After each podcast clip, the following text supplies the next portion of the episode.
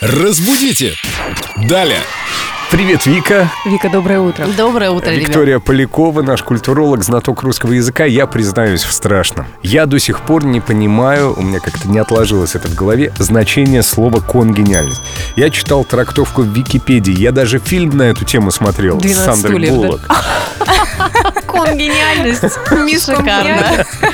Но так и не понял, что означает это слово. Но я думаю, что из этого фильма явно ты бы так и не разобрался, что же Вот это я и не означает. разобрался. И, кстати, ты не единственный, кто не понимает значение этого слова. А конгениальным человеком мы называем человека, который близок нам по образу мыслей и мировоззрения, и ценностям. Это Вот родствен- как, То есть единомышленник, иными словами. Родственная душа, то, что мы Да, называем, да, можно и так тоже сказать. То есть это не значит, что он сверхгениальный, что он какой-то потрясающий, выдающийся, необыкновенный. Понятно. А Это- есть какая-то этимология у кон? У приставки кон или у этого корня кон? А, Это латинский корень кон, который означает вместе.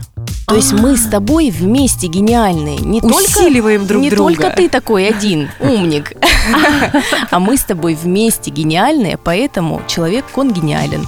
А если наше трио, как сказать? Три- Тригон Ты гениальный. трикон. Оно гениальное без слов, девушки. И, кстати, есть еще одно слово, которое тоже очень часто понимают неправильно, слово «одиозный». Многие люди думают по созвучию его со словом «грандиозный», что это какой-то великий, необъятный, потрясающий человек. А в действительности «одиозный» – это человек, которого терпеть не могут, неприятный, ужасный и вызывающий ненависть и отрицательные эмоции у людей. Так что, если вы хотите сделать комплимент, не нужно говорить человеку, что он одиозный. Он может и обидеться. И правильно сделает, потому что нужно правильно понимать значение слов. А в данном случае самое главное правильно использовать эти слова, особенно одиозные. Да, да, именно так. Спасибо, Вика. Разбудите! Далее!